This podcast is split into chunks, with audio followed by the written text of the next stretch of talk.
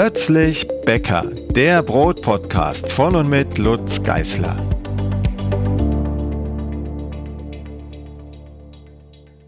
Ja, hallo und herzlich willkommen zur neuen Folge von Plötzlich Bäcker, dem Brotpodcast von mir und äh, im Moment noch Tobi. Hallo. Moin, Lutz. Ja, wir. Noch bin ich da. Ja, du bist noch da. Wir haben noch zwei Folgen miteinander. Dann, dann muss ich mich ähm, warm anziehen. ja, wir, wir äh, haben heute ein Thema, das ist ein bisschen eigennützig, muss ich sagen, aber du hast es ins Spiel gebracht, bin gar nicht schuld. Äh, wir unterhalten uns über Brotbackbücher und äh, unter anderem über meine, damit äh, die vielen Fragen, die mich da immer erreichen, was, welches Buch ist denn jetzt das Richtige für mich, beziehungsweise für den, der da anfragt äh, damit wir da mal Klarheit reinbringen. Und wir unterhalten uns auch über andere Brotbackbücher, die ich ganz gut finde und die du auch gut findest, vielleicht. Genau, es wird eine literarische Sendung. Äh, mich hat es einfach interessiert, äh, warum du so viele verschiedene Brotbackbücher geschrieben hast. Äh, wenn Brotbacken doch so einfach ist, ne, mit Mehl und Wasser und Salz, vielleicht noch Hefe, äh, dann kann man doch nicht irgendwie so viele Bücher schreiben. Aber du hattest irgendwann auch mal erwähnt, ich weiß nicht, ob privat oder in der Sendung, dass du irgendwie äh, hunderte von Brotbackbüchern hast. Und das hat mich nachhaltig beeindruckt. Äh, ich finde aber schon, allein die, die du geschrieben hast, sind schon so viele, dass ich wirklich äh, nicht weiß, ähm, wo fängt man an, äh, wo hört man auf. Und ja, lass uns doch einmal irgendwie einen Überblick gewinnen, äh, was du bisher so geschrieben hast ja, angef vielleicht auch. Angefangen hat das ja 2012. Da geht noch ein ganz großer Dank an Petra Holzapfel, die auch einen ganz tollen Foodblog betreibt. Ähm, sie hat damals eine Anfrage von einem Verlag bekommen, vom, vom Ulmer Verlag, und äh, hat den freundlicherweise an mich weitergeleitet. Und ähm, ja, so, so kam es zum ersten Buch, Brotbackbuch Nummer eins, was damals noch gar nicht Nummer eins hieß, weil ich überhaupt nicht vorhatte, noch eins zu schreiben. Ähm, ich wollte einfach nur, der Gedanke war schon lange in meinem Kopf, einfach mal ein, ein halbwegs verständliches und tiefschürfendes Hobbybäcker-Fachbuch schreiben. Und so kam das dann zu diesem Buch. Der Verlag hat viele Kämpfe mit mir ausgefochten damals, weil ich halt viel Text rein haben wollte und ein dickes Buch und viel Inhalt. Und der Verlag wollte nur Bilder? Oder der Verlag wollte, der Verlag? überwiegend äh, halt einfache Rezepte und, und Bilder. Und mhm. das wollte ich aber nicht. Und da gab es mehrere Kämpfe und am Ende hat er, hat er nachgegeben, zum Glück, auch aus, aus seiner Sicht zum Glück, weil es, glaube ich, das bestverkaufte Buch im ganzen Verlag mittlerweile. Insofern äh, hat er keinen Fehler dabei gemacht, dass ich so stur geblieben bin. Ja, so, so kam das, genau. Dann war das eine Buch raus und das schlug ziemlich schnell ein, weil es sowas eben im deutschsprachigen Raum noch nicht gab für Hobbybäcker. Und ja, dann kam natürlich der Verlag irgendwann hat gesagt, naja, wenn das so gut läuft, willst du nicht noch ein zweites schreiben. Hieß und, das von Anfang an tatsächlich Brotbackbuch Nummer eins? Nein, nein, das hieß nur Brotbackbuch. Also, ja, weil ich ja auch okay. überhaupt nicht vorhatte. Mein, mein Thema war ja erstmal erledigt. Das, was ich seit weiß nicht wie viel, ein, zwei Jahren im Kopf hatte, habe ich aufgeschrieben. Und damit war das Thema für mich erledigt. Und dann kam eben der Verlag und hat gefragt, können wir nicht noch ein Buch zusammen machen? Und dann brauchst du natürlich ein Thema für. Und da habe ich dann überlegt, ich war mit, mit äh, Björn Hollensteiner vom, vom Brotdoc Blog ähm, immer im Austausch und habe dann überlegt, der ist ja sehr ähm, dicht am Alltag, also der backt ja neben seiner Hausarzttätigkeit einfach nebenher und auch sehr gut. Und äh, dann dachte ich, dann könnte man ja mal ein Buch machen äh, über die Frage, wie passe ich Rezepte so an, dass es in meinen Alltag passt und ähm, wie kann ich also aus einem Rezept quasi vier neue Rezepte bauen, indem ich einfach das, das Zeitbudget verändere. Das hm. ist, ist ja, also Zeitbudget.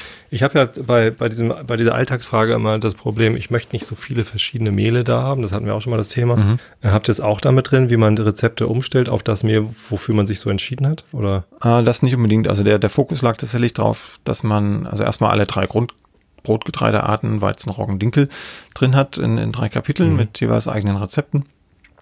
Und ähm, dass wir für jedes Rezept äh, vier Varianten haben. Also einmal Standard, also ich sage immer Sonntagsvariante. Wenn man also Zeit hat und nichts anderes vor, dann kann man sich da dem, dem Rezept hingeben. Ähm, dann haben wir eine Übernachtvariante, wo der Teigling immer über Nacht im Kühlschrank reift, also kalte Stückgare. Mhm. Äh, eine reine Sauerteigvariante haben wir dabei. Das zieht den, den Zeitaufwand in die Länge im Vergleich zur Hefevariante.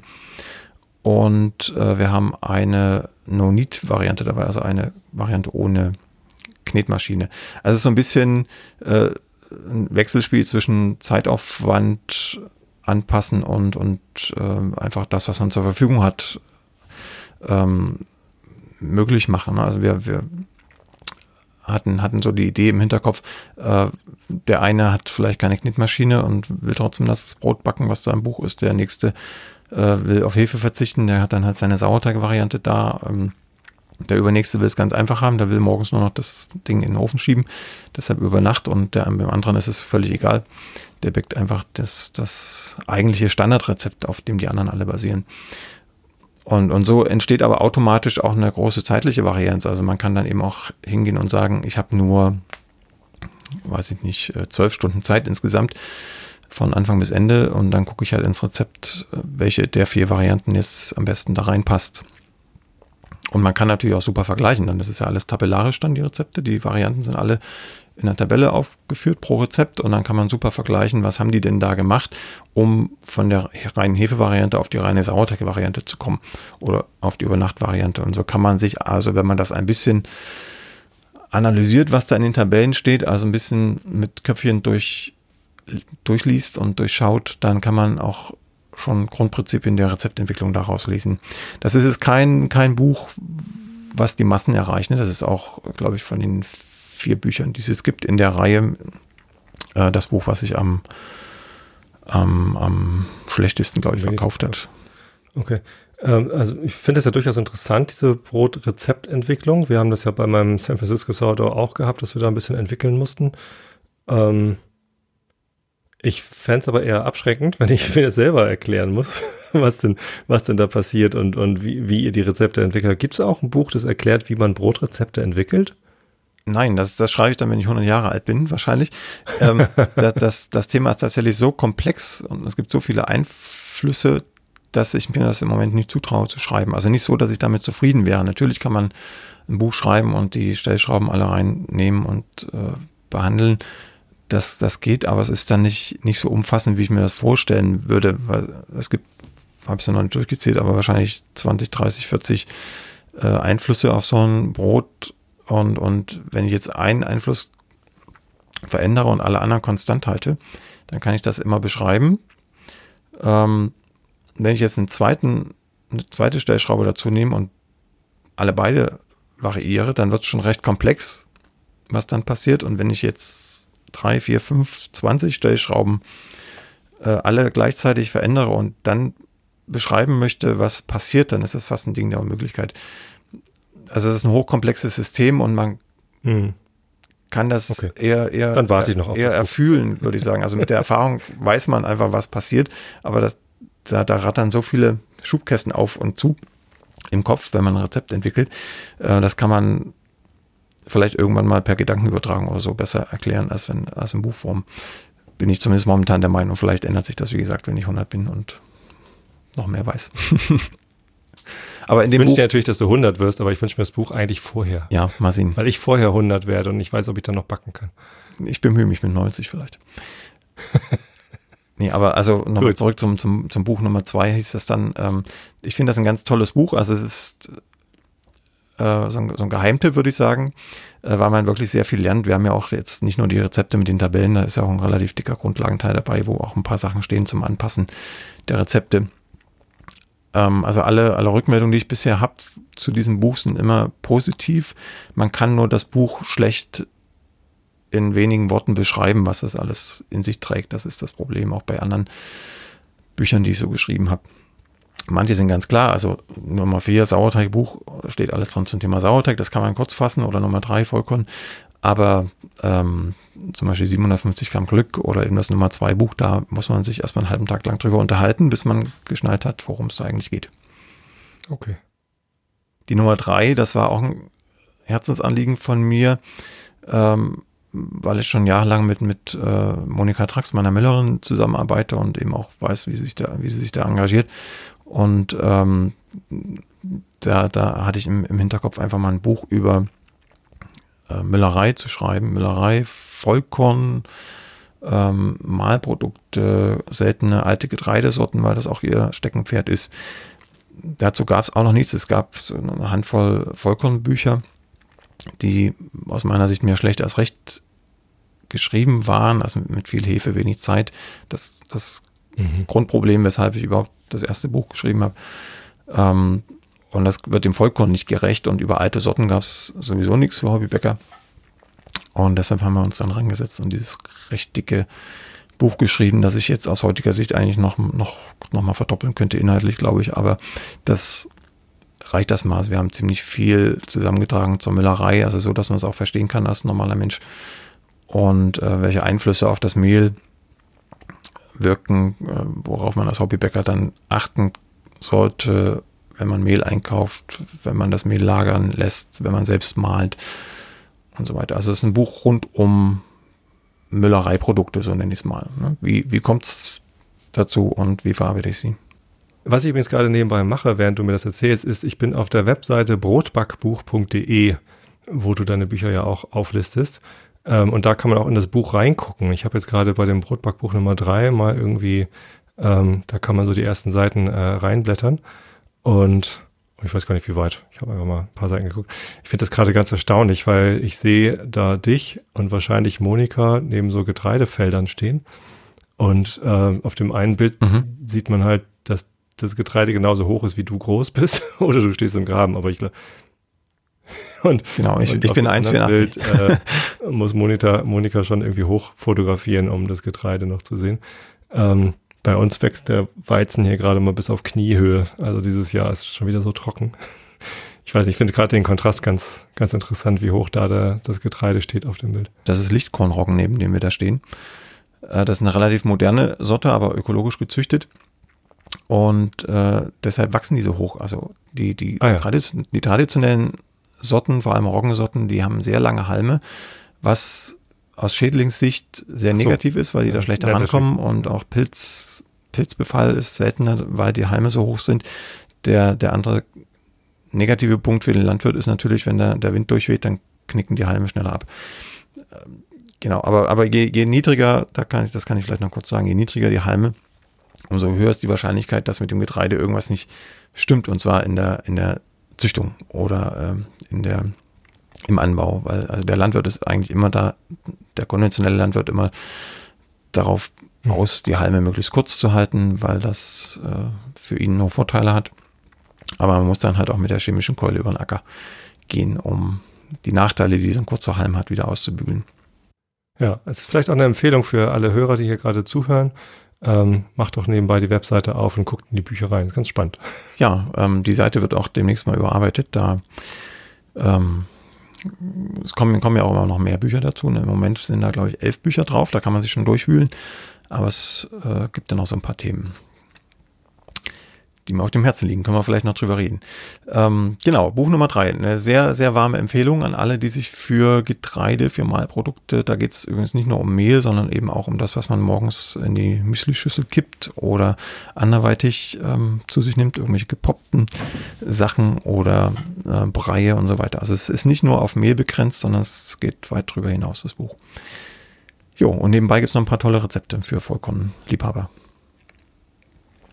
Jo, Nummer vier ist ganz aktuell, na gut, so aktuell auch wieder nicht, ist jetzt schon fast ein Dreivierteljahr her. Für mich immer noch aktuell gefühlt. Das Buch Nummer vier ist ein reines Sauerteigbuch. Ähm, das, mit dem bin ich lange schwanger gegangen. Ich habe mir nie zugetraut, darüber ein Buch zu schreiben, halbwegs umfassend, weil das wirklich auch ein sehr komplexes Thema ist. Und es gab ja auch schon äh, ganz nette Bücher, die so ein bisschen die Grundlagen gelegt haben also von, von Martin äh, Pött Stoll zum Beispiel, den, so ein Ring, Ringbüchlein gewesen, ähm, das unbekannte Wesen Sauerteig oder ähnlich. Nee, Sauerteig das unbekannte Wesen, so hieß es genau. Ähm, das hatte ich auch relativ schnell bei mir im, im Bücherregal stehen. Ist ganz, ganz toll beschrieben und er hat jetzt, hat das am Anfang im Eigenverlag rausgegeben und der ist jetzt mittlerweile aber auch bei, bei Ulmer gelandet, die das dann neu aufgelegt haben. Das ist auch ein sehr weit verbreitetes und gut verkauftes Buch über Sauerteig zum Einstieg. Ja, und über die Jahre ist dann natürlich mehr Wissen dazugekommen bei mir und auch der Eindruck, dass selbst im Profibereich, also für, für professionelle Bäcker, weder im englischsprachigen Raum noch im deutschsprachigen Raum irgendein Buch die große Lücke füllt, was denn alles möglich ist mit Sauerteig und welche Führungsarten es abseits der Klassiker gibt. Und also die Deutschen haben das Problem, die, die haben Bücher über Roggensauerteig und die Amerikaner haben das Problem, die haben Bücher über Weizensauerteig, aber dass mal alles in einem Buch steht, das fehlte halt. Und deshalb habe ich mich dann in mühevoller Kleinarbeit, das war wirklich das aufwendigste Buch bisher, in mühevoller Kleinarbeit daran gemacht, zu recherchieren, zu experimentieren und das alles irgendwie in einer halbwegs didaktisch klugen Art und Weise zu Papier zu bringen. Und das ist auch erst letztes Jahr rausgekommen, also 2019, ne? Genau, 2019. Ja, ähm, als ich das letztes Jahr im Buchladen entdeckt habe, äh, habe ich das tatsächlich sehr spontan gekauft. Ich hatte zwar schon das, das Brotbacken in Perfektion von dir, kommt ja gleich noch, das hast du noch nicht vorgestellt.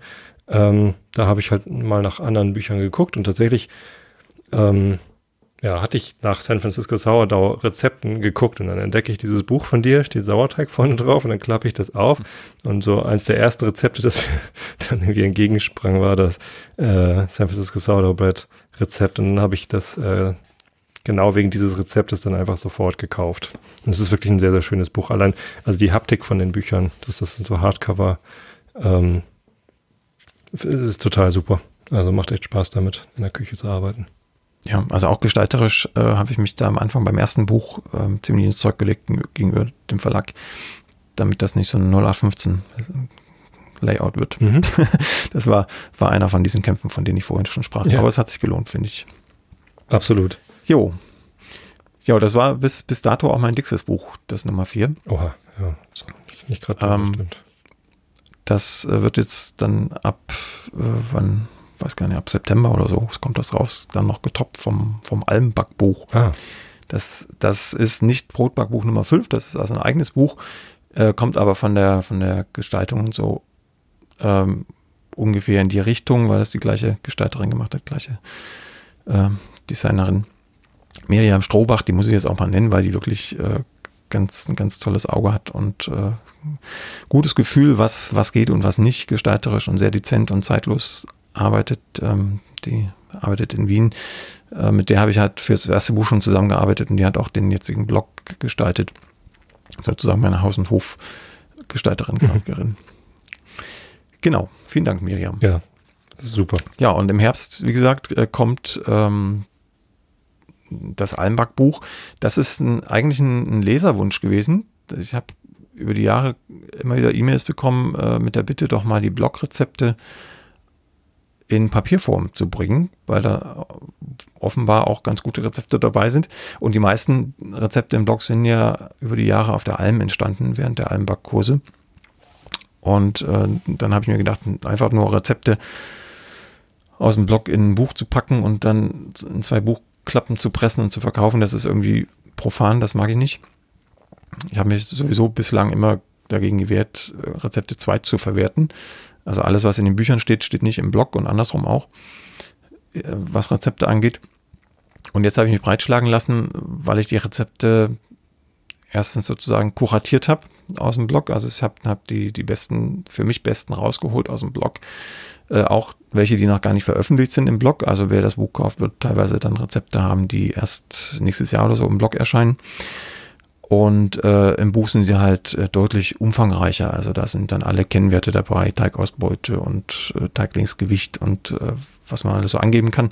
Äh, sie sind nochmal komplett überarbeitet, dann sind Bäckerprozente dabei, die Beschreibung ist deutlich ausführlicher, etc. pp. Das ist das eine. Also man hat ein großes Kompendium an Rezepten. Das sind insgesamt äh, über 160 Rezepte aus allen Bäckereibereichen, also Brot, Brötchen, Süßkram, Blätterteig, Plunderteig, alles, was man so machen kann.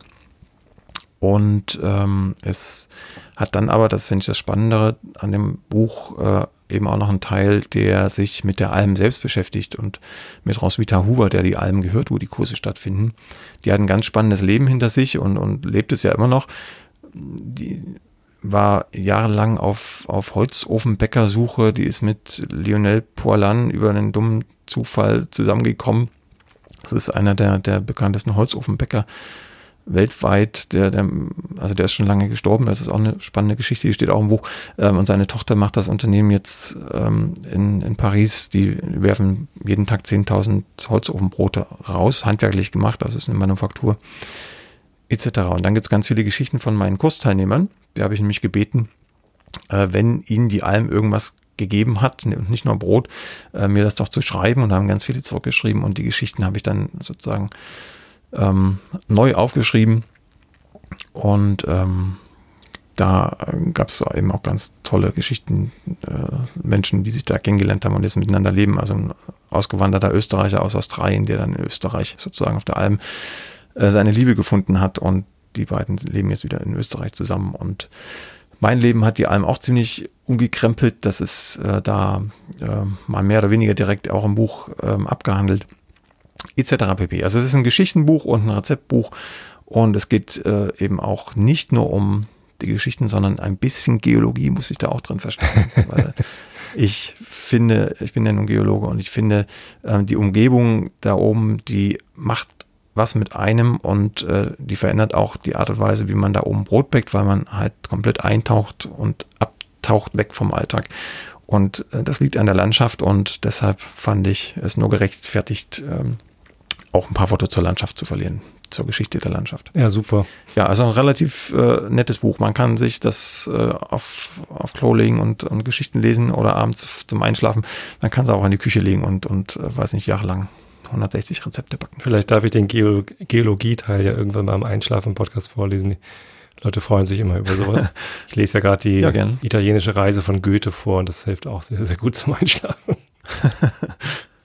ja, das ist also auch ein, ein, Buch, was, was mir ganz viel Freude macht. Da sind auch ganz viele Bilder drin und also ein dickes Ding.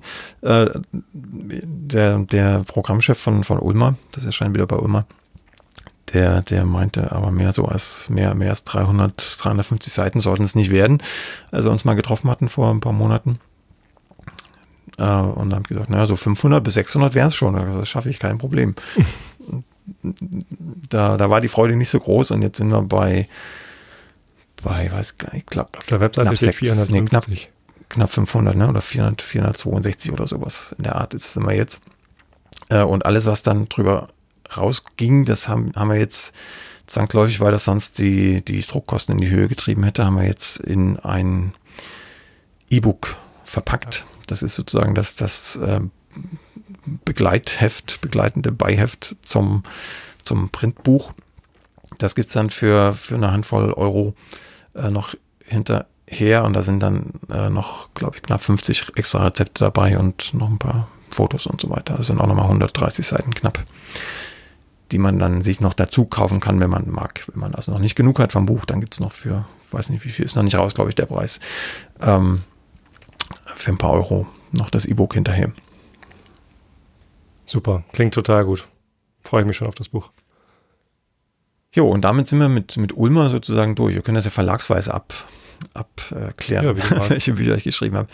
Ähm, genau, dann gab es noch ein spannendes Buch, äh, das wollte ich auch nicht schreiben, das kam auch von Verlagsseite wieder. Und zwar hatte Stiftung Warentest angefragt, äh, ob ich nicht ein, ein Buch aus Verbrauchersicht über Brot schreiben kann, mit gern mit auch Rezepten zum Nachbacken und so weiter, aber es sollte sehr niedrigschwellig einsteigen. Und das Spannende daran fand ich erstens, dass es Stiftung Warentest ist. Ich bin mit Stiftung Warentest groß geworden, weil mein Großvater immer die Stiftung Warentest Hefte bei sich liegen hatte als Abo. Und da habe ich immer reingeguckt und als die dann anfragten, dachte ich, hui, da, da, da sagst du mal nicht nein. ähm, egal, was wirtschaftlich bei rumgekommen ist, da ist im Grunde nichts rumgekommen.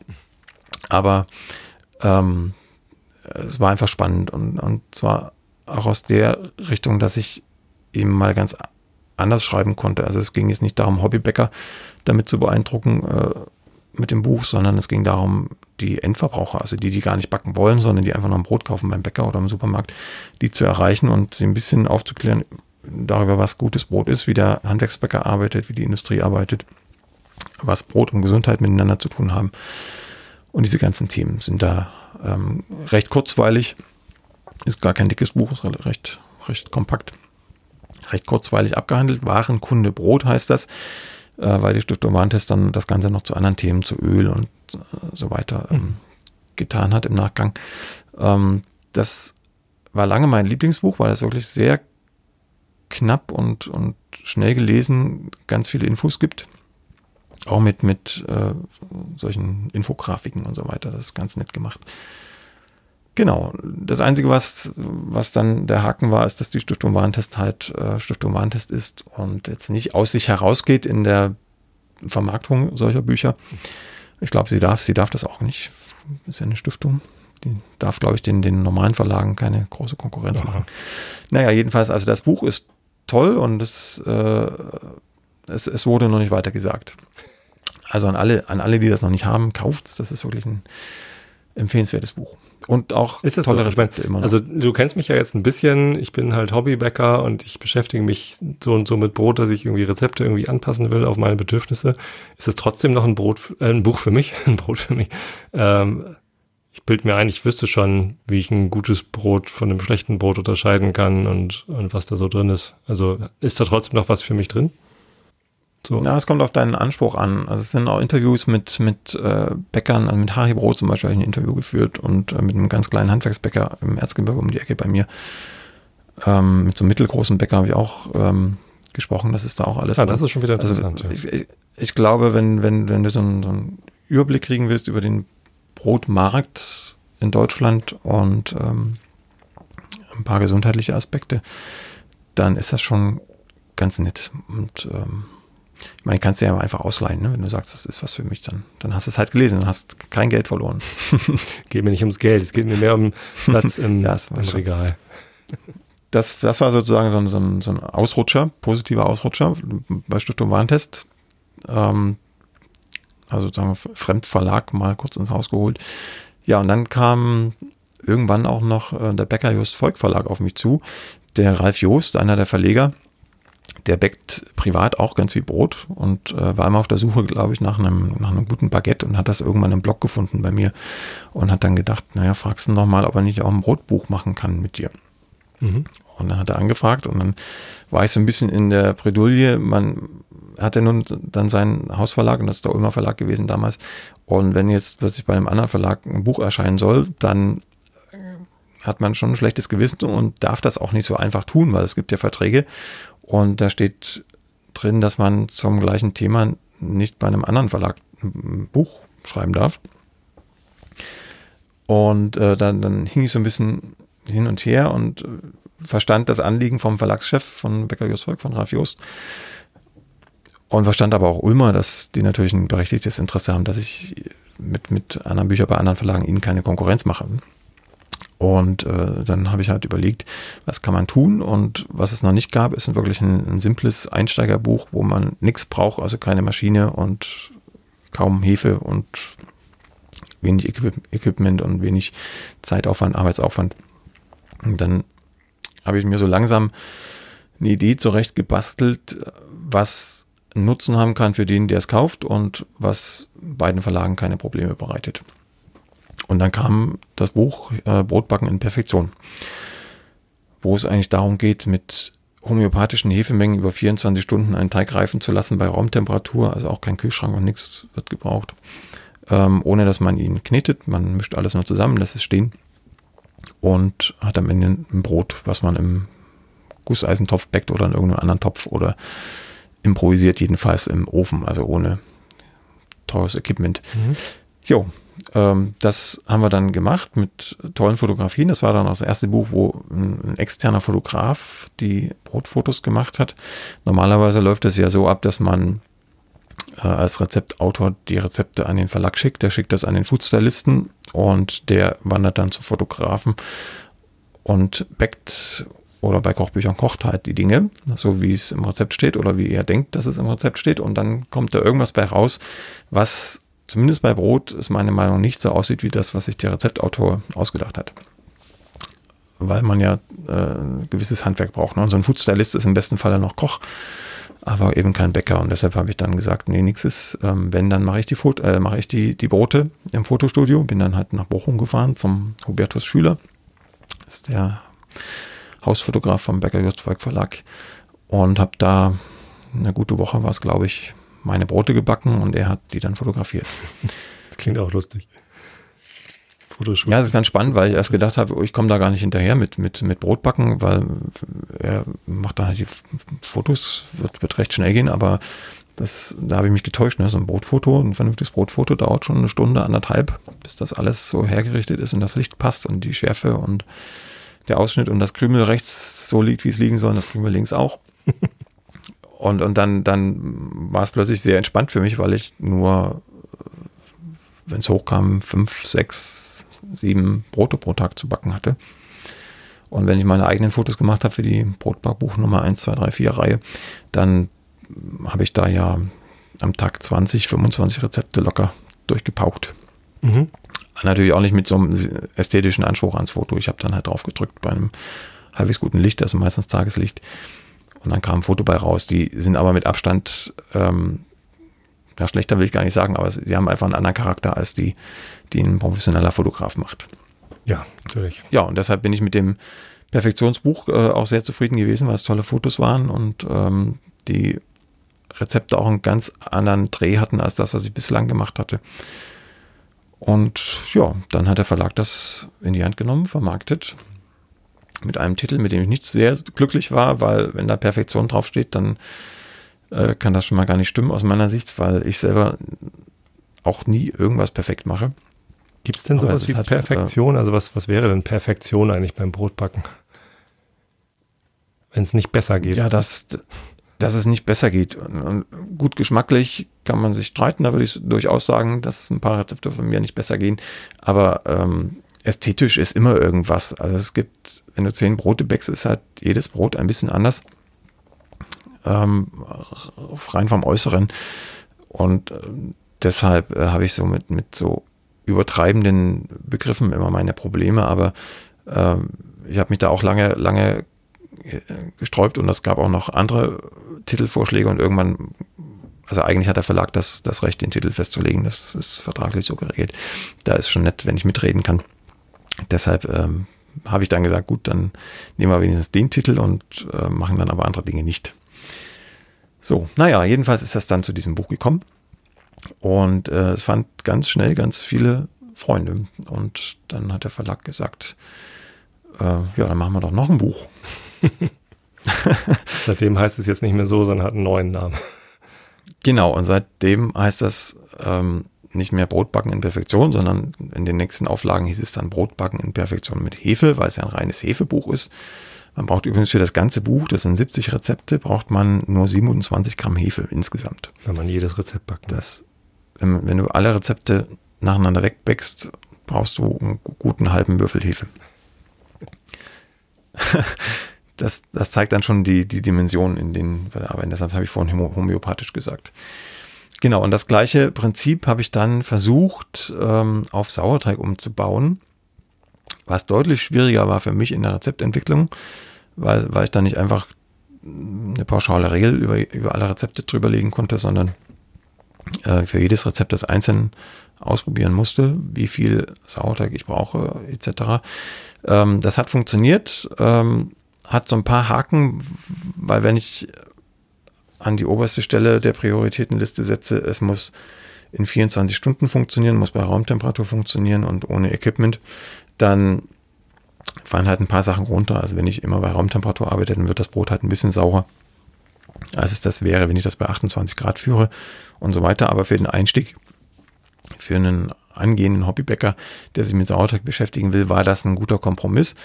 Und äh, das, was sich jetzt an den Verkaufszahlen zeigt und am, am Feedback, an den Rückmeldungen, ist das auch so, dass wenn man vor allem den Faktor Raumtemperatur beachtet, in Verbindung mit der Zeit, die ich da angegeben habe, dann, dann führt das schon zum Erfolg.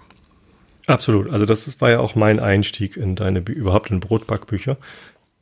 Das war auf dem, auf dem Podcaster-Treffen ähm, letztes Jahr im, wann war das, im Juni oder Mai oder so. Da habe ich irgendwie Brotbacken gelernt von der Claudia, liebe Grüße. Und äh, das war halt, äh, sie, die hatte dieses Buch dabei und hat halt gesagt, hier guck mal, ähm, das, wir, wir machen jetzt einfach mal das irgendein Mischbrot. Genau. Ich, ich glaube, wir haben Roggen und und und äh, und Weizenmehl im Mischbrot, ein Weizenmischbrot irgendwas gemacht so, und ähm, hatten da eben auch einen Holzofen. Das war natürlich auch ein tolles Erlebnis dann, dass wir dann irgendwie zehn Brote in so einen riesigen Holzofen reingeschoben haben. Ähm, mhm. Aber also das, der, der Flash war halt wirklich, wie einfach das ist. Also der, der Ablauf, dass das irgendwie ähm, alles nicht so kompliziert war. Und dann habe ich mir das Buch gekauft und habe irgendwie bestimmt schon sechs, sieben verschiedene Brote aus diesem Buch nachgebacken und ja, das ist, das ist echt ein toller Trick, dass man kein besonderes Equipment braucht und alles bei Raumtemperatur. Das ist bei den anderen Büchern so ein bisschen tatsächlich auch immer abschreckend, dass da steht, jetzt bitte 28 Grad, jetzt bitte irgendwie und ja, hm, wie macht man das denn und so? Das ist halt alles nicht ganz so, so einfach und das mit diesem Brotbacken in Perfektion. Ähm, der Titel hat mich übrigens eher irritiert, aber nicht abgeschreckt. Ähm, das war halt wirklich einfach damit irgendwie relativ schnell tolle Ergebnisse zu bekommen. Ja, es gibt, also das, das Buch spaltet tatsächlich die, die Hobbybäckerlandschaft. Es gibt die eine Fraktion, die, die überhaupt nicht damit klarkommt. Also entweder weil sie schon vorgeprägt sind durch andere Bücher ähm, oder durch meine Blogbäckerei, weil ich da ja immer anders arbeite. Ne? Da setze ich immer einen eigenen Sauerteig an, dann relativ viel Sauerteig im Vergleich zu den anderen Zutaten und dann, dann ist warm geführt und so weiter. Und äh, in dem Buch ist es ja komplett anders. Da setze ich gar keinen eigenen Sauerteig an. Dann nehme ich im Grunde das Anstellgut, um damit meinen Teig zu impfen, den dann lange ruhen zu lassen. Äh, und und äh, die kommen überhaupt nicht damit klar. Ähm, und es gibt die andere Seite, die sozusagen mit diesem Buch aufgewachsen sind, was das Brotbacken angeht. Die äh, haben überhaupt keine Probleme damit. Die haben dann eher Probleme, wenn sie in den Blog gehen oder jetzt das Nummer 4 Buch zum Beispiel gekauft haben, ähm, weil ich dann ja plötzlich eine ganz andere Sauerteigwelt aufmache. Ja, zu, zu, der Funktion andere. genau. genau, das ist dann eine ganz andere Welt. Das ist ein Kulturschock dann im Grunde, ähm, wenn man die andere Sache erst gelernt hat. Kulturschock würde ich es gar nicht nennen. Es ist halt tatsächlich eine andere Technik, Herangehensweise. Man muss auf andere Dinge achten als bei dem bei dem äh, Perfektion-Buch. Ähm, und das hat mich aber eher gereizt. Also äh, als ich das dann gesehen habe, wie äh, auch, dass diese komischen TA-Begriffe, von denen wir schon gesprochen haben und so, das kommt ja alles in dem Perfektion-Buch nicht vor. Ähm, das, das, das, klingt auf einmal viel professioneller und äh, das hat mich interessiert und ich habe dann halt äh, Lust dazu bekommen, auch mal anders Brote zu backen als mit diesem Perfektionsmechanismus. Ja, das ist für, für Außenstehende manchmal ein bisschen irritierend. Ich habe ja die Bücher nicht äh, sozusagen von einfach nach schwer geschrieben, sondern äh, das, was für mich gerade interessant war oder manchmal gibt der Verlag dann auch einen Input, ne? der, der, der Input für das Buch, was jetzt im Herbst erscheint, Krume und Kruste, kam auch vom Verlag äh, und ich fand das ganz spannend. Kann man noch gleich drüber reden. Ähm, also es, es, gibt jetzt keine Evolution meiner Brotbackbücher von, von Einsteiger nach Profi, sondern das ist alles durcheinander im, im Laufe der Jahre entstanden. Ich habe jetzt mittlerweile auf der Brotbackbuch-Seite, also brotbackbuch.de, was du gerade angesprochen hattest, auch ein Entsche eine Entscheidungshilfe. Da kann man sich so ein bisschen durchklicken, wie so eine kleine Umfrage. Was kann man schon, was möchte man? Und dann wird man zum einigermaßen passenden Buch geleitet. Ich scheitere schon an der ersten Frage. Als erstes muss man auswählen, ich bin Anfänger oder ich habe schon Brotbackerfahrung. Also ich halte mich ja immer noch für Anfänger. Äh, Na gut, ich eigentlich, ich eigentlich auch, aber wenn wir, wenn, wir, wenn wir ehrlich sind, dann haben wir schon ein paar Brote gebacken, ne? Ja, ein Jahr. Aber also. Hm, na gut, aber genau, da kann man sich durchklicken. Das ist lustig. ich möchte ohne Sauerteig backen. Da, zack, in Perfektion mit Hefe. Ja, schön.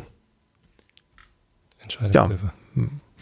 So geht das. Ja, und Becker Just Volk, das ist ähm, tatsächlich dann auch der Kompromiss gewesen zwischen Ulmer und Becker Just Volk Verlag aus meiner Sicht. Ähm, da schreibe ich eher so die, die niedrigschwelligeren Bücher, also die eher so Richtung Einsteiger gehen und im Ulmer Verlag eher die, die etwas schwereren Bücher, die schwerere Kost. ja. Genau, und äh, das war es dann auch an Verlagen und Becker Just Volk, da haben wir dann letztes Jahr, war das glaube ich, ähm, nee, vorletztes Jahr, ich komme ganz durcheinander. Also wir haben jedenfalls noch ein ganz kleines Büchlein rausgegeben.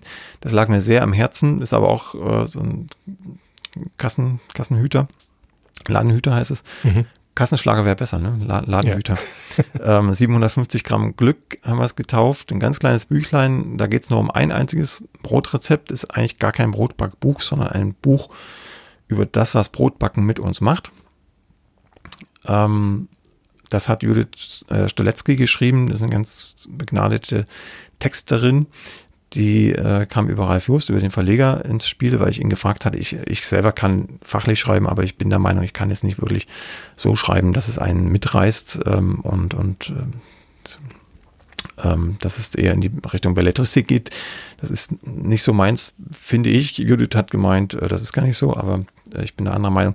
Jedenfalls äh, habe ich sie angefuchst, äh, ein Büchlein zu schreiben über das, was ein Brotbacken mit uns machen kann und über Sauerteigbrote, über das ursprünglichste Brot, was man backen kann, also Roggen, Vollkorn, Sauerteigbrot.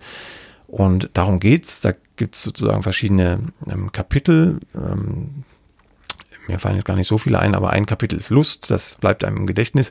Es geht also um die Lust, Brot zu backen. Es geht darum, ähm, welche Gefühle mit Brotbacken zusammenhängen, wie das Brotbacken das Leben verändern kann. Äh, entsprechend geht es dann um Entspannung und es geht auch ein bisschen um meine Geschichte dabei.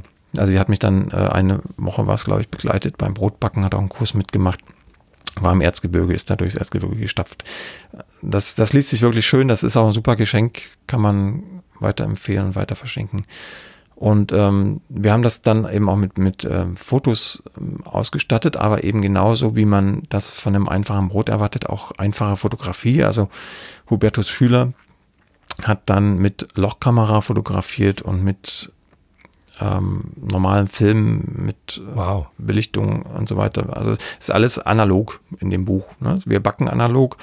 Ähm, wir haben dann auch sieben Hobbybäcker gefragt, ob sie das Rezept für, für uns backen wollen zu Hause, ähm, um zu zeigen, dass ein Rezept immer oder ein Brot immer von dem abhängt, der Aspekt. Also es entsteht immer ein anderes Brot, je nachdem, wer Aspekt, obwohl das Rezept das gleiche ist.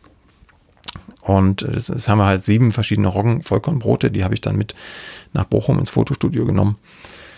Und äh, er hat sie dann fotografiert mit entsprechend analoger Kameratechnik. Das ist also ein Buch, Buch für die Sinne. Es sieht also das Cover sieht fast als, als Kunstwerk. Wie ein, Brotbackbuch, ne? Also es steht ja genau, genau ganz groß circa 750 Gramm Glück drauf und in den Untertitel kann man schon nicht mehr so klar lesen. Das kleine Buch der großen Lust sein eigenes Sauerteigbrot zu backen. Ah ja, das klingt so ein bisschen wie äh, die Kunst, äh, ein Motorrad zu warten. Zen und ich, falls du das Buch kennst. Ja, wunderbar. Ja, genau, darum geht's. Und ähm, genau, das äh, war vorhersehbar, das verkauft sich nicht so gut, weil man nicht erklären kann vorher, worum es da geht. Warum sollte man das versucht, kaufen? irgendwie zu, zu umreißen. Ähm, alle, die es gelesen haben, ähm, sind begeistert davon gewesen, zumindest das, was ich an Rückmeldungen bekommen habe ähm, und, und verschenken das und empfehlen es weiter. Aber das, das dauert ein paar Jahre, glaube ich, bis, bis das angekommen ist. Das ist so wie, weiß ich nicht, äh, wie damals Hermann, ne? Konnte man auch nicht wirklich erklären, was das ist, aber man hat es weitergegeben. Und, und irgendwie haben es dann alle gehabt irgendwann. Ich würde mein Buch, glaube ich, nicht gerne mit Hermann vergleichen. Aber ja. ähm. Genau. Und, und es wird gerade auf, auf Englisch übersetzt, ähm, weil ein amerikanischer Verlag Interesse gezeigt hat. Ah. Und das kommt jetzt wohl zu Weihnachten auf den amerikanischen Markt. Mal sehen, wie das da ankommt. Toll. Äh, Gibt es da Roggenvollkornmehl in Amerika? ja, mittlerweile schon. Also es gibt, ähm, das ist gleich auch ein Buch, was ich vielleicht empfehlen kann, weil wir wollen ja nicht nur über meine Bücher reden. Ähm, mir fällt der Vorname nicht ein. Ginsley heißt der gute Mann. Ich glaube Stephen oder so. Ein Vorname mit S. Ähm, The Rye Baker hat er geschrieben hm. vor paar Jahren, zwei Jahren oder so. Das war das erste englischsprachige Buch über Roggenbäckerei. Da ist es nicht alles prickelnd da drin aus, aus deutscher Roggenbäckersicht, aber es ist zumindest mal ein Fortschritt auf, auf dem englischen Buchmarkt, was, was äh, Roggensauerteig angeht. Also das kann man Ginsberg. durchaus mal lesen. Ah, Ginsberg heißt er, genau. Genau, das kann man durchaus mal lesen. Das ist schon ein ganz vernünftiges Buch. Ähm, da lässt sich noch viel ergänzen zu, aber das ist für einen Einstieg und wer jetzt mit dem Englischen eher arbeitet als mit dem Deutschen, ist das schon ganz nett. Ja. Sind wir jo. durch mit deinen Büchern? Nee, da ist noch was. Nee. da ist immer noch was, genau. Es fehlt, fehlt noch eins, was schon erschienen ist. Hat einen langen Titel, die besten Brotrezepte für jeden Tag. Das ist jetzt wieder Verlagssprech.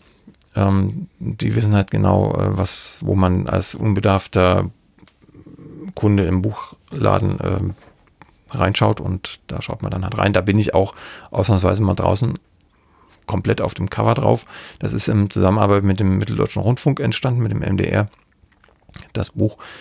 Und ähm, da geht es eigentlich darum, sehr einfache Rezepte, Klassiker, also die ganzen Standardbrote, Roggenbrot, äh, Toastbrot und so Sachen. Äh, sind gut 20 Rezepte, die ganzen Klassiker abzuhandeln. Mit relativ einfachen Rezepturen, die auch in den Alltag zu integrieren sind. Deshalb gibt es dann da auch immer Zeitpläne und Zeitbeispiele, wie das funktionieren kann.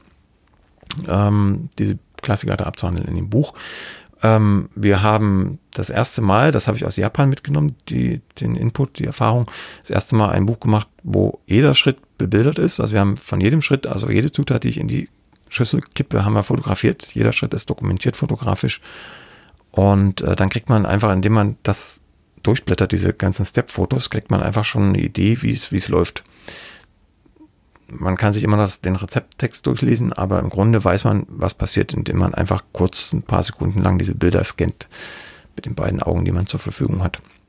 Und das finde ich das eigentlich Spannende am Buch.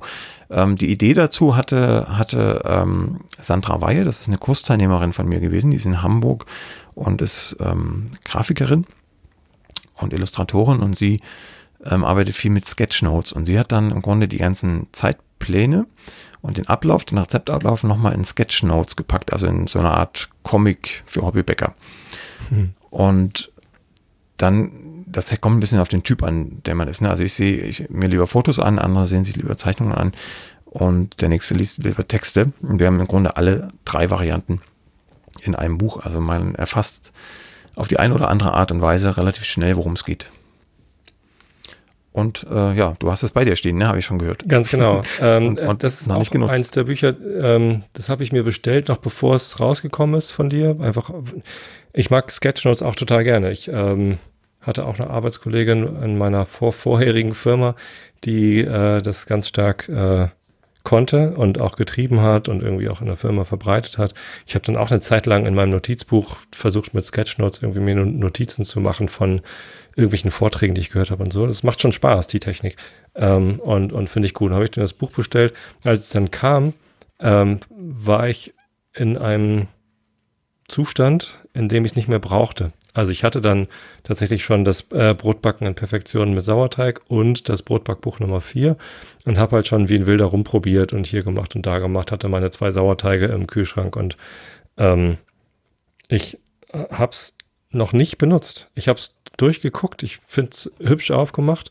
Ähm, was mich dann an den Sketchnotes so ein bisschen abgeschreckt hat, ist dieses, dieses Verspielte. Es ist dann aber auch Geschmackssache ähm, wie man es wie man es dann möchte. Es ist gar nicht mal so verspielt, wie ein Sketchnote verspielt sein könnte, sondern dann eigentlich für Sketchnotes doch eher ähm, einfach gehalten und mhm. also immer mit wiederkehrenden Bildern und, und so, also sehr, eigentlich sehr, sehr sauber und ordentlich, aber äh, letztendlich, weiß ich nicht, benutze ich es nicht.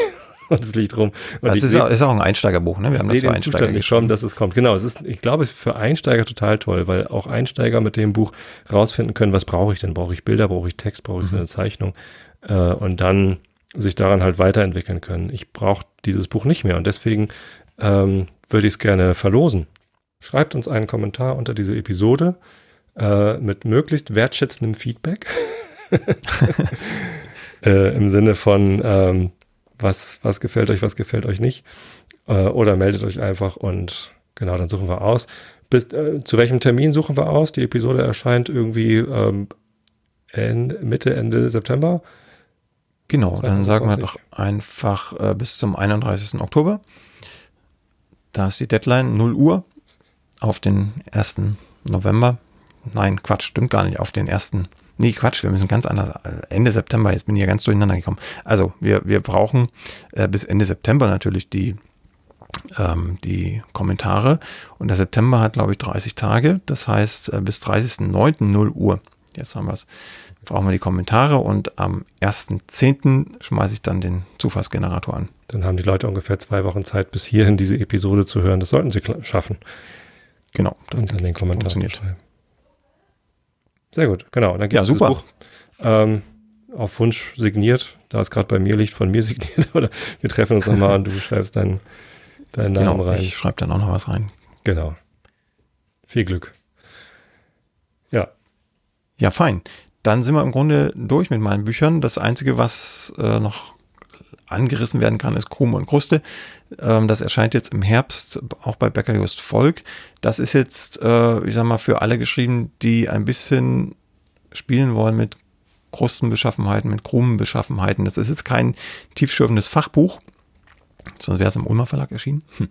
ähm, es ist aber jetzt auch kein Buch zum Einstieg in die Brotbäckerei. Das ist irgendwo dazwischen. Also das heißt ja nicht umsonst Krume und Kruste Es hieß vorher mal anders, es hieß Kruste und Krume, da sind wir kollidiert mit Markenrechten von einem österreichischen Unternehmen. Deshalb heißt es jetzt Krume und Kruste.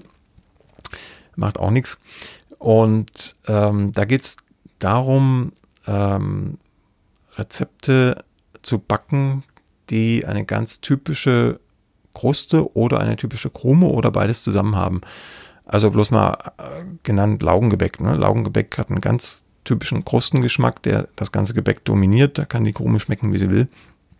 Ähm, wir haben Sandwichbrot, was eine ganz wattige Krume hat, eine ganz fluffige, wattige Krume. Ähm, was haben wir noch? Ein Gersterbrot, das ist ein hannoveranisches Ding, das wird, da wird die Kruste vor dem Backen abgeflemmt mit einem Bunsenbrenner oder früher an der offenen Flamme im, im Holzofen.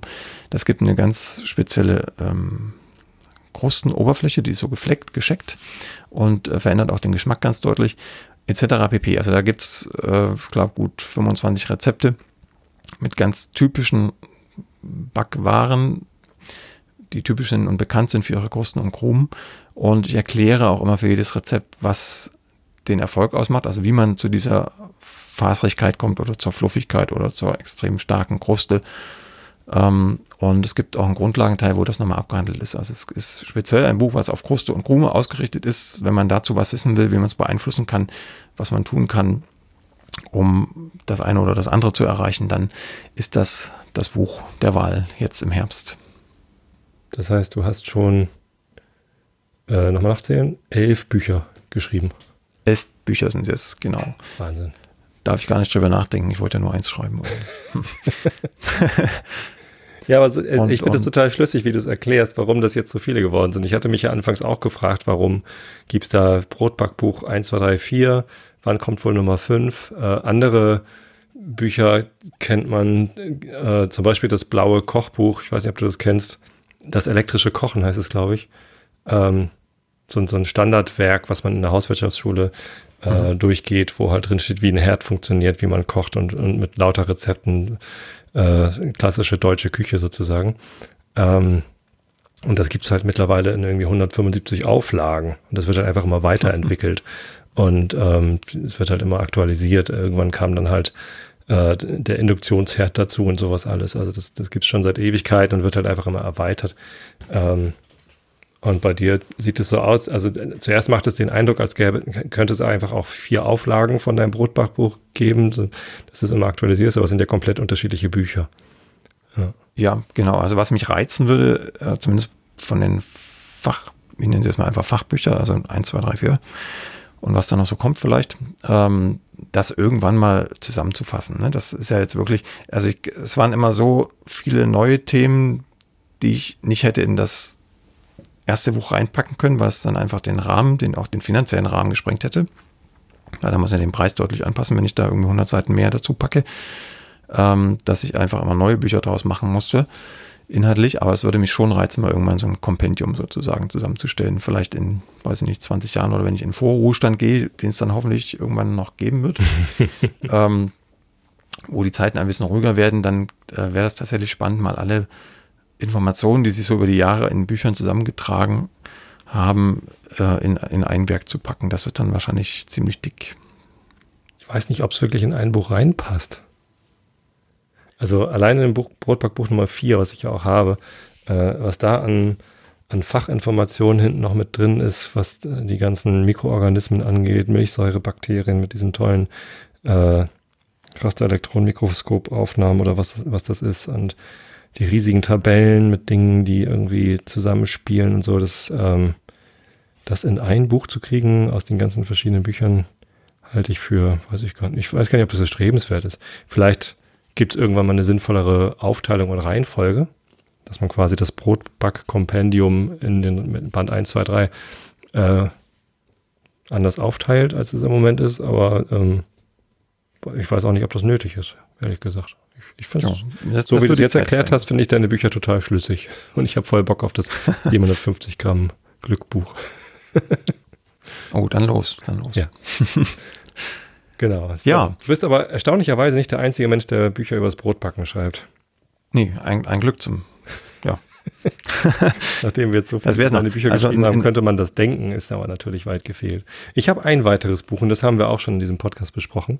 Und das ist das äh, von dem äh, San Francisco Bäcker Chad Robertson. Äh, der kommt gar nicht aus San Francisco, aber der hat da halt jetzt äh, eine seiner Bäckereien. Ähm, und das habe ich mir gekauft, weil halt in San Francisco die Tartine Bäckerei äh, die leckerste ist, die ich gefunden habe. Und das heißt halt einfach Tartine Bread. Ist auch relativ dick, hat äh, auch über 300 Seiten, schätze ich immer. Ich, ja, genau. 300 Seiten mit Index. Äh, hat sehr, sehr viele tolle Bilder. Hat auch viele von diesen äh, Schrittbildern übrigens, die du in deinem, mhm. äh, die besten Brotrezepte für jeden Tag drin hast, in, in Schwarz-Weiß, wo die einzelnen Schritte aufgefallen sind. Aber hat auch sehr viel so Fließtext, wo halt irgendwie einfach Geschichte erzählt wird. Ne? Und äh, einerseits Fachinformationen, wie funktioniert Fermentation und wie funktioniert das alles, aber auch Geschichte über die Brote und, und so weiter und so fort. Und ähm, das hat Spaß gemacht, das zu lesen. Es hat mir ein bisschen geholfen auf meiner Suche nach dem, nach dem richtigen San Francisco Rezept. Ähm, ja, und ist auf jeden Fall auch ein mächtiges Werk, relativ ja, dick, auch mit so einem ganz dicken Einband und so. Ja, also ich mag das Buch auch. Ich habe das auch, als es rausgekommen ist, gleich gekauft. Ähm, das, womit ich Probleme habe bei dem Buch, das liegt aber nicht unbedingt an dem Buch konkret, sondern an vielen amerikanischen Brotbüchern. Da ist unheimlich viel Text. Ja. Das hast du ja auch gerade gemeint, ne? so ein Fließtext, mhm. der ist auch wenig strukturiert, finde ich. Ja. Er schreibt ja da, er schreibt ja über, über zig Seiten nur über dieses eine Rezept. Da, da muss man sich erstmal irgendwie reinfinden, damit man am Ende noch weiß, was man jetzt tun muss. Ähm, das ist ja das einzige Manko. Also man muss sich wirklich Zeit nehmen und, und konzentriert diesen Text lesen. Ähm, das ist fürs Englische jetzt für mich immer noch ein bisschen schwieriger, als wenn ich es in Deutsch lese, aber dem wurde ja Abhilfe geschaffen. Es gibt das Buch mittlerweile auch in deutscher Sprache. Dann äh, kann man sich das vielleicht als nicht so englisch-affiner Mensch ähm, besser zu Gemüte führen. Also auf jeden Fall eine ganz klare Kaufempfehlung für Tartine Bread. Genau, wenn man es auf Englisch hat, so wie ich, dann ähm, ja, ich, ich fand es auch ehrlich gesagt hilfreich. Dann, es gibt ja dieses, dieses Standard Basic Country Bread Rezept, was sie dann da drin haben. Ähm, da habe ich mir dann erstens ähm, überall, wo sie die Temperaturangaben drin hatten, habe ich sie mir nochmal übersetzt von Fahrenheit nach Celsius. ich einfach, mhm. ja, 78 Fahrenheit, was soll das sein? 65. äh, das ist halt ganz hilfreich, die alle mal äh, durch einen Konverter zu werfen und sich rein zu notieren. Ähm, und dann den, den Ablauf ähm, wie man, äh, was man tut, nochmal zusammenzufassen auf eine DIN A4-Seite ist auch ganz hilfreich. Das habe ich dann auch für mich so gemacht und ja, dann, dann ist es ganz hilfreich. Ganz lustig. Ähm, als ich dann daraus mal gebacken hatte und ein Foto gepostet hatte, hat der Holger Klein, äh, mein Podcast-Kollege, ähm, gefragt, hey, sag mir das Rezept. Und er war sehr hartnäckig und er wollte es unbedingt wissen. und dann habe ich ihm äh, weiß nicht, elf Seiten aus diesem Buch abfotografiert und, und per WhatsApp oder Signal oder so geschickt und hat sich schlapp gelacht, dass es so lang ist. und hatte spontan keine Lust mehr, das zu backen, glaube ich. Ja, genau. So, so ging es mir am Anfang tatsächlich auch. Ich dachte, na, jetzt kann ich endlich mal ein Weizen-Sauerteigbrot äh, sozusagen original aus der Gegend backen. Äh, und, und ich habe es dann sein gelassen am Anfang. weil, weil einfach mich durch elf Seiten Text zu arbeiten, um ein Rezept zu haben, das war mir damals zu viel. Ja, mittlerweile habe ich es aber geschafft. Okay. Empfehle uns weitere Bücher. Welche Brotbackbücher sollte man kennen oder was sind deine Lieblingsbrotbackbücher, die nicht von dir sind? Ja, bleiben wir im Englischen. Ich habe angefangen, also im Deutschen habe ich, wie gesagt, äh, kein halbwegs vernünftiges Buch gefunden. Es gab unheimlich viele Brotbücher, die habe ich jetzt auch alle bei mir in, in der kleinen Brotbibliothek stehen. Ähm, aber die haben nicht das erfüllt, was ich mir erwartet habe von einem guten Brot. Also viel Hefe, wenig Zeit, äh, meistens irgendwelche Dinge drin, die erstmal gar nicht rein sollen ins Brot. Also Füllstoff nenne ich es immer, Mandeln, Rosinen, äh, Tomaten, Käse und so weiter. Also das, das wollte ich nicht. Ich wollte einfach ein gutes Brot backen aus Mehl, Wasser und Salz. Und da habe ich in deutscher Sprache nichts gefunden. Also nichts, was ich verstanden habe. Es gab natürlich Fachbücher, aber die sind äh, dann entweder so im Fachjargon geschrieben oder mit so wenig Angaben, setzen also so viel Vorwissen voraus, dass man damit als normaler Mensch, als Einsteiger nichts anfangen kann. Oder leiden halt auch daran, dass viel Hefe ins, ins, äh, in den Teig kommt. Damit es schnell geht. Genau, und dann habe ich mich in, in der englischen Brotbackszene umgeschaut, in der englischsprachigen Brot, Brotbackszene. Und da war ganz viel leben. Also das hätte man ja gar nicht erwartet von den USA, aber da gibt es ziemlich eine ziemlich große Hobbybäcker-Szene.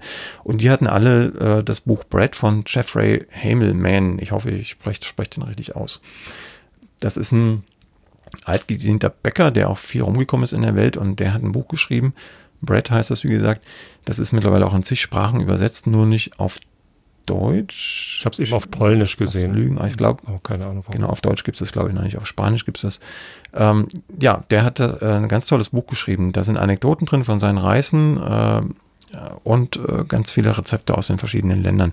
Eben auch deutsche Rezepte. Äh, er erklärt auch viel, es sind tolle Zeichnungen drin.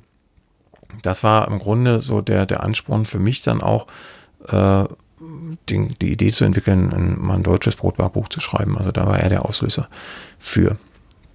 Ja, und mittlerweile ähm, bin ich über eine Freundin, äh, die in Vermont lebt, auch äh, indirekt, also erstmal per E-Mail bekannt geworden mit ihm. Ähm, also jetzt dieses Jahr erst. Und ähm, es wird ein Interview mit ihm geben in oh, diesem Podcast mit Jeffrey Hamilman. Ja, das dauert noch, äh, weiß gar nicht, zwei, drei Folgen vielleicht, aber dann wird es das Interview geben. Und das, da bin ich schon ganz gespannt und auch aufgeregt drauf, äh, weil er, wie gesagt, äh, sozusagen mein erster Brotlehrer war, wenn man das so nennen will. Toll. Ja, und das, das Buch äh, lohnt sich auch für, für erfahrene Hobby, erfahrenere Hobbybäcker immer noch. Ähm, das kann man sich durchaus mal kaufen, einfach damit man es im Regal stehen hat und weiß, damit hat zumindest bei mir alles angefangen. Sehr schön. Jo, mit wem habe ich noch gearbeitet? Ich habe noch äh, immer noch englischsprachig mit ähm, Michael oder Michael, weiß ich nicht, wie man ihn genau ausspricht, Suas, S-U-A-S, ähm, weitergemacht nach dem Hamilman.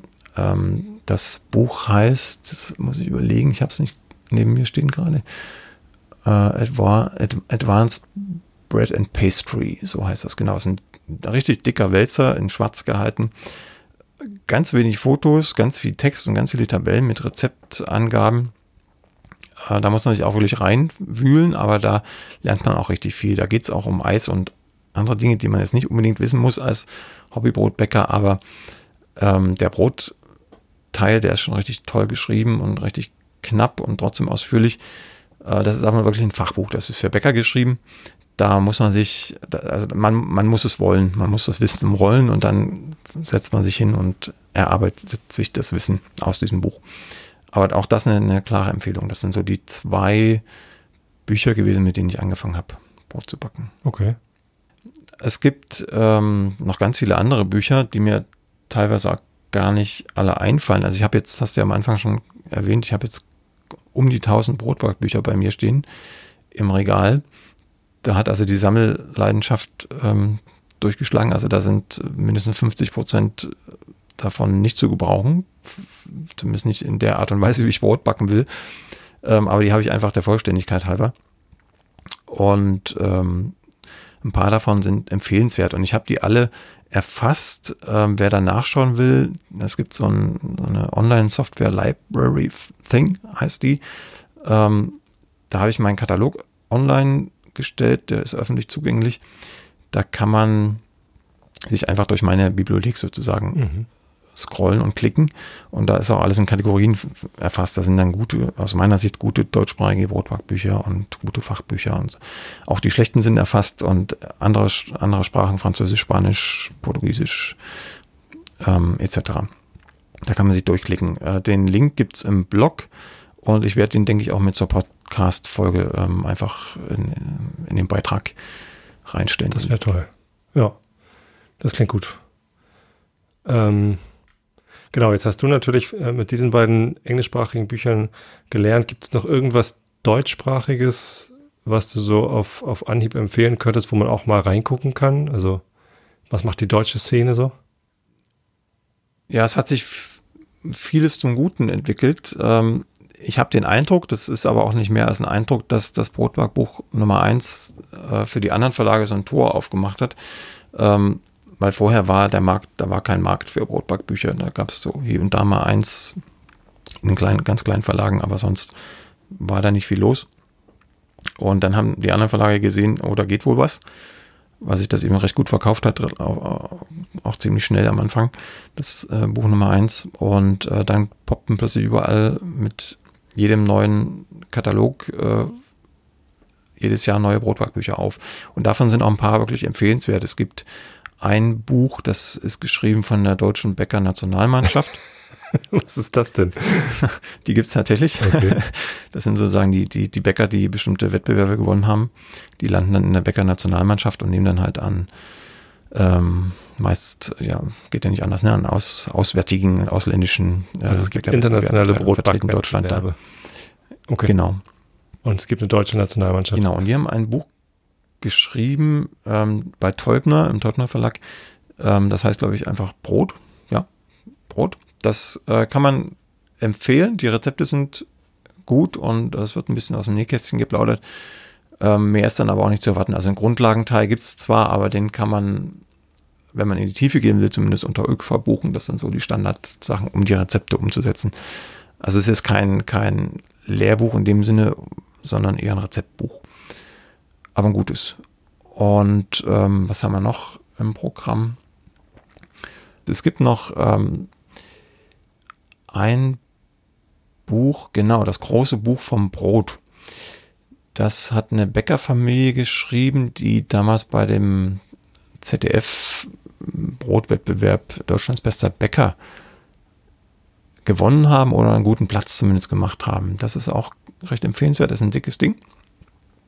Ähm, auch ein eher würde ich unter Rezeptbuch verorten und weniger unter, unter Wissensbuch. Hattest du nicht vorhin schon Björn Hollensteiner erwähnt? Genau, Björn Hollensteiner, mit dem habe ich ja das Buch Nummer zwei mhm. zusammengeschrieben. Der hat auch noch ein Buch rausgebracht. Der Brotdoc. Der Brotdoc, genau, das ist eine Zusammenfassung von Rezepten, die er vormals in einer ähm, ja, wie nenne ich es, in, in, so einem Booklet rausgebracht hat, äh, so eine Art Zeitschrift, die, da gab es zwei, zwei Folgen davon und diese Rezepte hat er dann sozusagen für den Christian Verlag nochmal aufgearbeitet und in das Buch gepackt. Das ist auf jeden Fall empfehlenswert, ist ein, auch ein Rezeptbuch. Ne? Dann erfährt man, also es geht jetzt nicht um ein spezielles Brotbackthema, sondern es ist einfach, äh, wer gute Rezepte sucht, alltagstaugliche Rezepte, der ist mit dem Buch Der Brotdoc auch sehr gut bedient. Da habe ich jetzt gerade bei meiner Online-Recherche noch eins gefunden, was total gut aussieht. Wild Bakers heißt das, von zwei, die auszogen, das perfekte Brot zu backen. Genau, das wollte ich, bevor, bevor du äh, Brotdog ins Spiel gemacht hast, wollte ich das gerade erwähnen. ähm, das ist von, das ist von zwei professionellen Bäckern, die versuchen, das Bäckerhandwerk ein bisschen unter das Volk zu bringen, mit recht außergewöhnlichen Dingen. Also die haben äh, ich glaube, Pizza gebacken auf dem Pickup, äh, laufender Fahrrad und ähm, ganz verrückte Dinge machen die. Äh, da, da kann man jetzt zustehen, wie man will. Ich halte das jetzt für mein Gemüt recht, für, für recht übertrieben. Ähm, aber das kommt zumindest an. Also sie sind äh, bei ProSieben, bei Galileo gewesen und in Sat 1 und sonst wo im Fernsehen. Also die Medien sind drauf ange, äh, drauf angesprungen. Und da, genau das war ja das Ziel. Die wollen einfach das Bäckerhandwerk ein bisschen ähm, aus dem Staub holen, in dem es liegt. Und die haben dann entsprechend auch ein Buch geschrieben. Das ist auch wohl recht gut verkauft worden im GU-Verlag. Ähm, da sind Rezepte drin, mit denen ich gut leben kann. Also da sind schon die Grundprinzipien eingehalten, recht wenig Hefe und lange Gehzeiten. Aber äh, relativ ungewöhnliche Rezepte. Also da kommen dann die Aromen halt auch von außen, ne? was ich vorhin meinte, was ich am Anfang gar nicht wollte. Da sind dann sehr viele geschmacksgebende Zutaten noch im Rezept drin sind aber sehr spannende Formen und Ideen drin. Also wer Ideen sucht für wilde Feiern, Partys und äh, um anzugeben, die, für den ist das Buch auf jeden Fall was, weil man da einfach neue, neue Inspirationen kriegt, was man alles machen kann aus Teig. Ja, also optisch finde ich das ansprechend, aber inhaltlich gut. Ja, also inhaltlich, wie gesagt, wenn, wenn man für eher äh, außergewöhnliche Kreationen zu haben ist, dann auf jeden Fall. Chili Cheese Twister ist da drin. Und rote Beetebrot. Na gut, okay, verstehe. Ja, was, was man vielleicht auch noch erwähnen kann, ich hatte ja vorhin schon von Martin Pötzstolt geredet, der ähm, dieses kleine Ringheft da geschrieben hat vor Jahren zum Thema Sauerteig. Der hat dann beim Ulmer Verlag auch noch so eine kleine Reihe weitergeschrieben. In den letzten Jahren äh, ein Buch heißt zum Beispiel Gutes Brot braucht Zeit. Da widmet er sich ähm, der langen kalten Teigführung und der eigenen Hefeherstellung etc. Da kann man ruhig auch mal einen Blick reinwerfen, das, das lohnt sich. Und ich scroll mich hier gerade nochmal durch meine. Gibt es vielleicht noch ein Brot, das so ein bisschen auf Design guckt? Also äh, wir hatten ja schon mal über diesen Menschen auf, es ist eigentlich nicht nur ein Mensch, sondern eine ganze Szene, habe ich mittlerweile festgestellt, auf Instagram, die halt äh, Bilder machen von ihren Brotleiben, die halt besonders hübsch eingeritzt sind. Äh, Gibt es dazu Literatur? Ähm, nicht, nicht, dass ich wüsste. Also wenn, dann ist sie bislang an mir vorbei. Oder hast du das in Krumm und Kruste mit drin? Nee, das habe ich nicht. Also ich, ich habe auch den Kunstunterricht im, in der Schule immer gemieden. Äh, so das ging und zeichnen und so weiter kann ich auch nicht. Auch einschneiden mache ich eher, damit es eine schöne Bohrung gibt, als damit es oben drauf schön aussieht. Ich bin auch kein und großer Künstler. Tollen also, ästhetischen Verzierungen, das, das ja, ich, ich halte mich nicht für einen, also einen großartigen Künstler, was Malen oder Zeichnen angeht. Ähm, aber auf Brot ist das ja so einfach. Du machst halt irgendwie den, den Schnitt, den du machen musst, der wichtig ist. Und dann machst du halt noch ein paar kleine Schnitte daneben, was ein bisschen nach Ähren aussieht. Und gleich sieht es super aus. Also, das, also damit habe ich schon für mich sehr, sehr erfolgreiche Ergebnisse erzielt. Äh, ohne viel Kunst und ohne viel Verstand, ehrlich gesagt. Einfach nur durch Ausprobieren. Also ich könnte noch ganz viele japanische Brotbackbücher empfehlen, aber die verstehe ich selbst nicht. wie, wie kannst du sie dann empfehlen? Vom Text. Ich, ich habe eine Dolmetscherin, mit der ich in, in Japan immer, immer zusammenarbeite. Die hat mir ein paar Sachen übersetzt, aber man, man sieht auch schon, dass sie gut sind äh, anhand der, der Zutatenlisten. Also da, da, das sind ja Zahlen die, und, und, die, und, und, was Mehl heißt und Wasser, das habe ich dann mhm. irgendwann raus, rausbekommen. Da kann man ja zumindest kurz ausrechnen, ob da ausreichend wenig Hefe drin ist oder lange mhm. Teigführung und so weiter. Und es sind vor allem ganz, also jedes Rezept ist in jedem Buch immer mit Step-Fotos mhm. abgebildet. Das sind die ganz groß drin, die Japaner, und die haben eine unheimliche Brotbuchauswahl in den Buchläden stehen. Unglaublich. Und ich habe jetzt, glaube ich, 200 oder 250 japanische Brotbackbücher und Zeitschriften, die machen auf sehr vielen Zeitschriftform ähm, bei mir stehen. Eine unglaublich tolle Inspiration, weil die auch mal andere Ideen haben und die machen alles perfekter als, als unser eins. Ähm, ja, die backen alles, was man backen kann, europäisch und kombinieren das mit asiatischem Stil und testen tausend Baguette-Varianten aus und verändern was und sehen dann, wie die Bohrung sich verändert. Also es ist unglaublich, was die da machen. Aber man kriegt es erstens kaum zu, zu kaufen hier in, in, in, Deutschland und zweitens versteht man es halt leider nicht, außer die Bilder. okay. Ich glaube, da haben wir einen guten Überblick bekommen. Und ja, haben auch lange geplaudert ja, heute. Ist auch eine lange Episode geworden. Naja, gut, wenn du so viele Bücher schreibst, muss man die auch mal verstehen. Ja, ja vielleicht, vielleicht noch zum Ausblick. Es ist ja nicht damit getan. Also ich habe immer noch ein paar Ideen. Ja, klar. Was kommt als nächstes? Und ähm, das darf ich, darf ich eigentlich nicht verraten. Werde ich auch nicht tun. Also es wird, es wird noch was geben nächstes Jahr. Und äh, uns den Verlag, wir in welche Richtung 2021. Ähm, es wird der auf jeden Fall der Ulmer Verlag sein. Also alles ist ja noch nicht in Sack und Tüten. Vielleicht auch äh, der Becker Volk Verlag. Äh, da müssen wir noch ein bisschen reden, ob wir die Idee, die ich habe, umsetzen können. Ähm, aber auf jeden Fall im Ulmer Verlag wird es ein Buch geben. Das ist im Grunde schon fertig fotografiert. Da habe ich jetzt die Corona-Pause zugenutzt. Ähm, fertig fotografiert sind unheimlich schöne Fotos geworden. Und ähm, es ist ein Buch, auf das ganz viele ganz lange schon warten und deshalb habe ich es auch jetzt gemacht, da habe ich auch lange geziert mit, ist ein ganz anderes Thema als sonst und äh, wird ein richtig tolles Buch. Also ich freue mich drauf. Ich habe versucht, dem Verlag das schmackhaft zu machen, das im Frühjahr schon rauszubringen, aber da haben die andere Veröffentlichungen zum Thema Brot, die nicht von mir stammen und äh, deshalb haben sie gesagt, im Herbst. Hm. Das muss im Herbst sein. Also das Buch ist im Grunde fotografiert und ähm, die Rezepte sind auch schon alle da. Ich habe es nur noch nicht geschrieben. Hm. Das äh, ist Novum. Sonst schreibe ich die Bücher immer erst und dann wird fotografiert. Jetzt haben wir die Fotos und die Rezepte, aber noch keinen Text zu. Das, das kommt dann. Da bin ich immer gespannt, wie es heißt. Genau. Vielleicht also das Brotbackbuch Nummer 5. Wer weiß es. Wird's nicht? Nie. Achso. Definitiv nicht.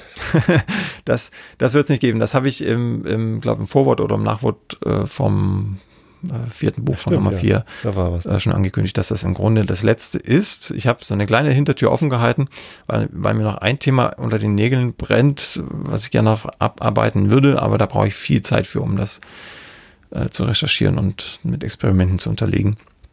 Sodass es also auf absehbare Zeit keine Nummer 5 geben wird, sondern ein paar andere Themen vorher kommen. Okay. Lutz, vielen Dank. Dann äh, muss, muss ich noch mit einem Schlusswort schließen, weil die Frage kommt manchmal, warum schreibst du so viele Bücher? Ich schreibe sie einfach aus Interesse, weil ich immer noch irgendwas habe, was ich bearbeiten will. Und das Schöne ist, wenn man Bücher schreibt, dann muss man das Ganze ja auch so hintergründig äh, recherchieren, dass man damit dann auch leben kann und auch Fragen beantworten kann dazu. Und deshalb äh, haben mich die Bücher im Grunde dahin gebracht, wo ich jetzt bin vom Wissensstand. Ohne die Bücher hätte, wüsste ich nicht halb so viel, wie ich jetzt weiß. Und deshalb schreibe ich immer noch Bücher, um noch mehr zu lernen. Sehr gut. Vielen Dank dafür. Also das ist wirklich extrem hilfreich, dass man da auf die unterschiedlichsten Arten und Weisen an die Hand genommen wird. Und wir beide werden uns sozusagen ähm, voneinander verabschieden in der nächsten Episode. Da geht es dann um Fragen und Antworten meiner Blogleser und dann sagen wir uns genau, erstmal ich Adi. Ich noch zwei Fragen, die quetsche ich dann in die nächste Folge mit rein und dann äh, ja. geben wir ab. An wen verrate ich dann in der nächsten Folge? Oder du? Genau, bis verrätst es. Jetzt sagen wir erstmal nur für heute. Danke, tschüss. Ja, tschüss. Die nächste Folge von Plötzlich Bäcker, dem Brot-Podcast, gibt es ganz bestimmt. Wenn du bis dahin meine Arbeit am Blog oder für diesen Podcast unterstützen möchtest, dann klicke dich auf plötzblog.de slash unterstützen. Vielen Dank.